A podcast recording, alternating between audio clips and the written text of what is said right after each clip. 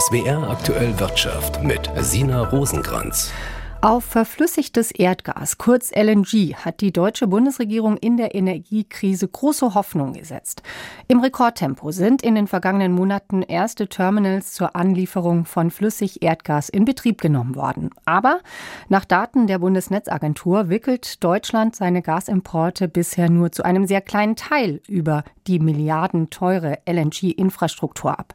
Seit Eröffnung des ersten Terminals vor gut einem Jahr waren es rund sieben Prozent aller Gasimporte. Claudia Kempfert ist Energieexpertin am DIW in Berlin. Sind die Terminals deshalb nicht ausgelastet, weil wir ganz einfach Pipeline-Gas günstiger kriegen oder weil wir nicht an genug LNG kommen?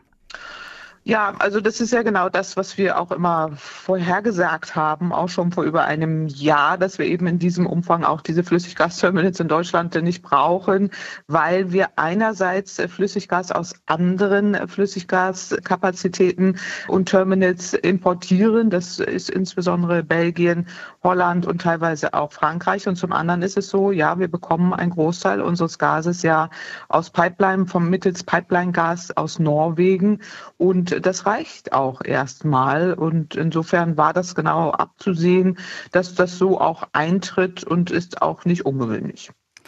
Morgen wird ein viertes LNG-Terminal in Niedersachsen an den Betreiber übergeben. Zwei weitere schwimmende Terminals sollen im nächsten Jahr in Wilhelmshaven und vor Rügen folgen.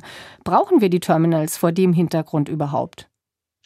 Ja, unsere Studie zeigt äh, nein und äh, da bleiben wir auch bei, aber es gibt auch mittlerweile andere Studien, die das ebenso äh, belegen. Also die Frage ist eben immer, und das ist das, was die Bundesregierung sagt, brauchen wir wirklich dieses Netz und doppelten Boden, was die Bundesregierung hier einbaut, damit wir im Falle der Fälle, dass beispielsweise bestimmte Sabotagen auftreten oder andere gravierende Ereignisse, die wir heute nicht wissen, vorbereitet sind. So. Und wir denken, es ginge auch ohne und wir könnten uns auch entsprechend darauf äh, vorbereiten. Ohnehin ist es ja so, dass wir auch aus Erdgas aussteigen müssen, um unsere Klimaziele zu erfüllen, weil auch äh, mit dem Import von Erdgas entstehen klimawirksame Treibhausgase und das passt eben auch nicht zur Energiewende.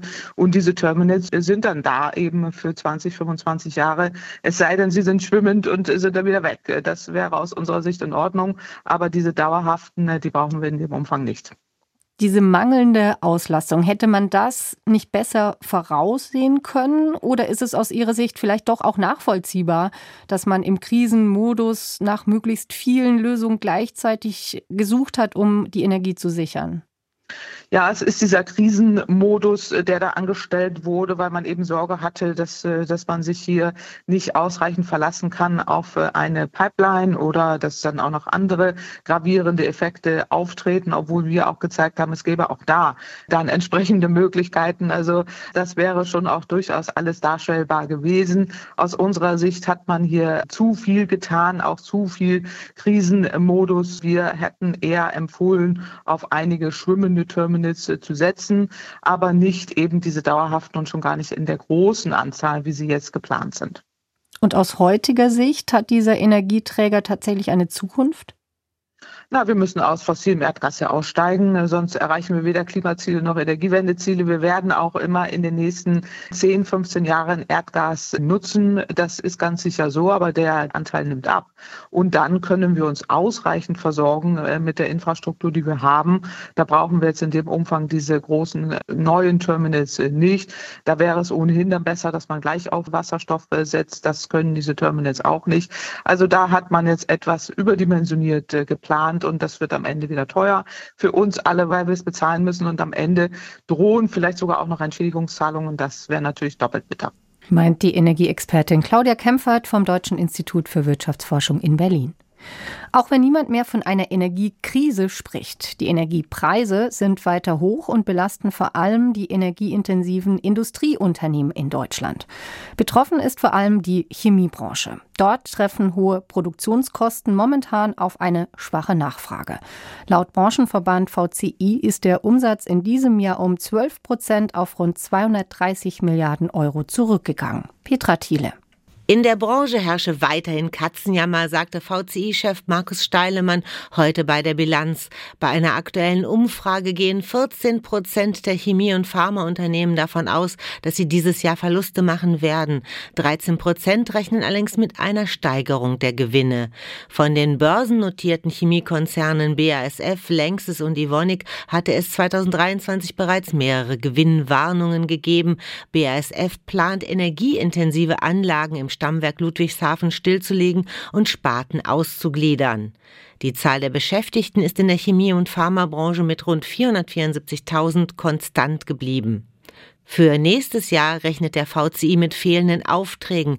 Derzeit liegt die Auslastung in der Produktion bei 77 Prozent. Dies sei zu gering, um dauerhaft wirtschaftlich arbeiten zu können. Steilemann fordert von der Politik mehr Unterstützung für die Attraktivität des Industriestandortes Deutschland, auch für ausländische Investoren. Die Branche bewege sich in einem internationalen Umfeld. In den USA kostet die Kilowattstunde Strom nur 4,4 Cent. Das locke Investoren aus aller Welt an. Petra Thiele, SWR Wirtschaftsredaktion. Russland hat lange vom Abbau und Handel mit kostbaren Edelsteinen profitiert. Im Gegensatz zu Großbritannien hatte die EU bislang kein Importverbot für Diamanten aus Russland verhängt. Grund war lange vor allem der Widerstand Belgiens. Aber jetzt haben sich die EU-Staaten auf ein neues Sanktionspaket gegen Russland verständigt und das sieht auch ein Einfuhrverbot für Diamanten vor. Jürgen Buch. Bei der Förderung von Rohdiamanten hat Russland einen Weltmarktanteil von ungefähr 30 Prozent. Der größte russische Diamantenproduzent Alrosa setzt jedes Jahr etwa 4 Milliarden Euro mit seinem Geschäft um. Damit soll nach dem Willen der EU-Staats- und Regierungschefs bald Schluss sein. Denn die Steuern, die der Konzern zahlt, füllen die russische Staats- und somit Kriegskasse. Der direkte Import von russischen Diamanten in die EU soll ab dem 1. Januar verboten sein. Ab März soll dann auch die Einfuhr über Drittstaaten nicht mehr erlaubt sein. Damit das überprüft werden kann, soll bis September eine wirksame Herkunftskontrolle umgesetzt werden. Wie die aussehen könnte, ist noch offen.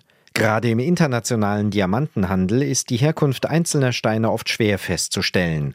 Sie werden häufig in großen Chargen als gemischte Ware angeboten.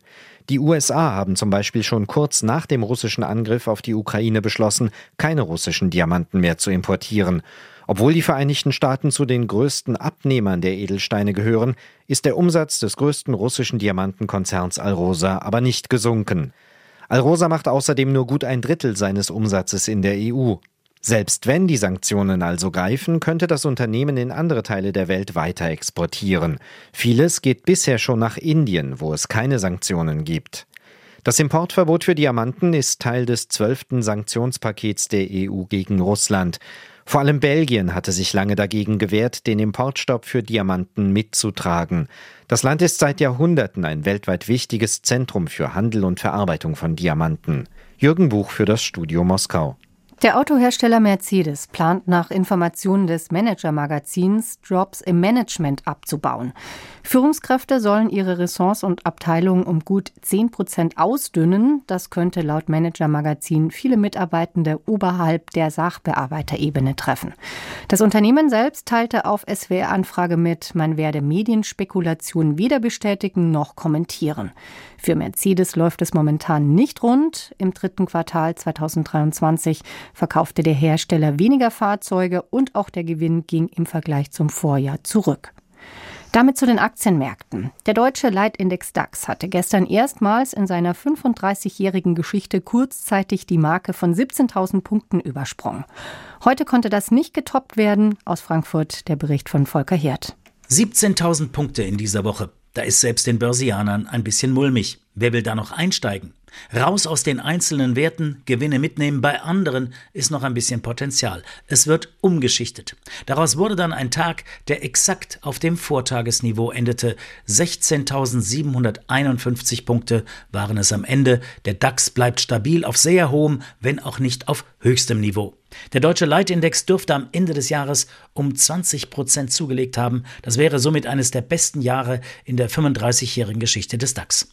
Außenstehende Marktbeobachter wie Volkswirte und Analysten sprechen aber davon, mehr gehe nicht. denn kommende Konjunkturdaten könnten belegen, dass die Optimisten an der Börse möglicherweise falsch liegen. Außer der Hoffnung, dass die Zinsen bald sinken werden, gibt es keine weiteren Signale, um positiv in die Aktienzukunft zu schauen. Volker Hirt, ARD Finanzredaktion, Frankfurt.